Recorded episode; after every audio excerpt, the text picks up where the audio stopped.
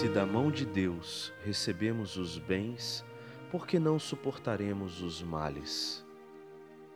Dos Moralia sobre Jó de São Gregório Magno, Papa.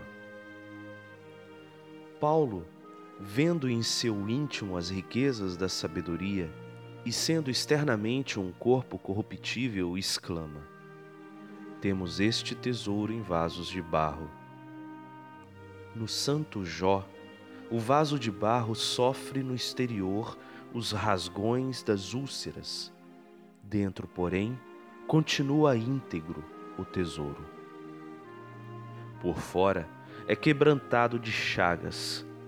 Dentro, a perene nascente do tesouro da sabedoria derrama-se em palavras santas.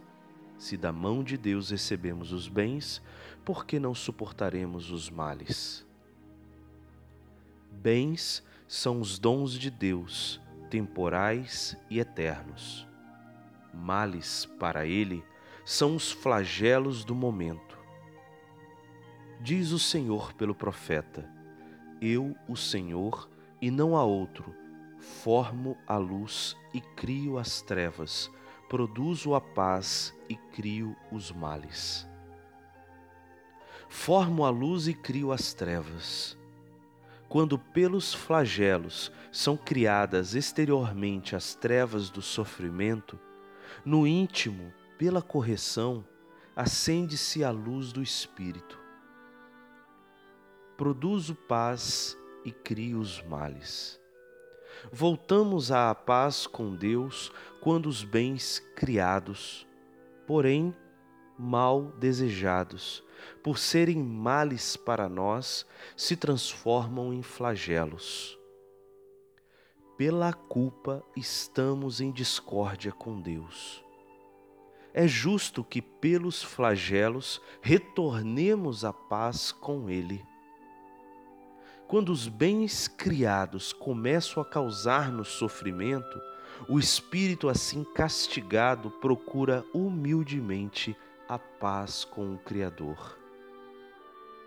É preciso considerar com muita atenção nas palavras de Jó contra a opinião de sua mulher, a justeza do seu raciocínio.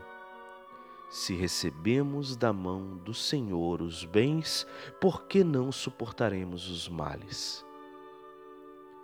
Grande conforto na tribulação é, em meio às contrariedades, lembrarmos-nos dos dons concedidos por nosso Criador.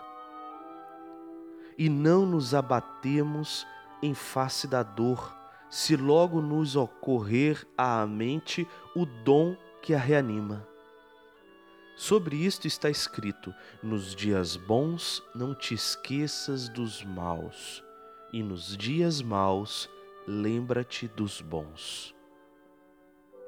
Quem recebe os bens da vida, mas nestes bons tempos deixa inteiramente de temer os flagelos, cai na soberba pela alegria. Quem é atormentado pelos flagelos e nestes dias maus não se consola com os dons recebidos, perde pelo desespero o equilíbrio do espírito. Assim sendo, faz-se mister unir os dois, de modo que um sempre se apoie no outro. A lembrança dos bens modere o sofrimento dos flagelos, e a suspeita e o medo dos flagelos inquietem a alegria dos bens o santo homem com suas chagas, para amenizar a opressão do espírito em meio às dores dos flagelos, pensa na doçura dos dons. Se recebemos da mão do Senhor os bens, por que não suportaremos os males?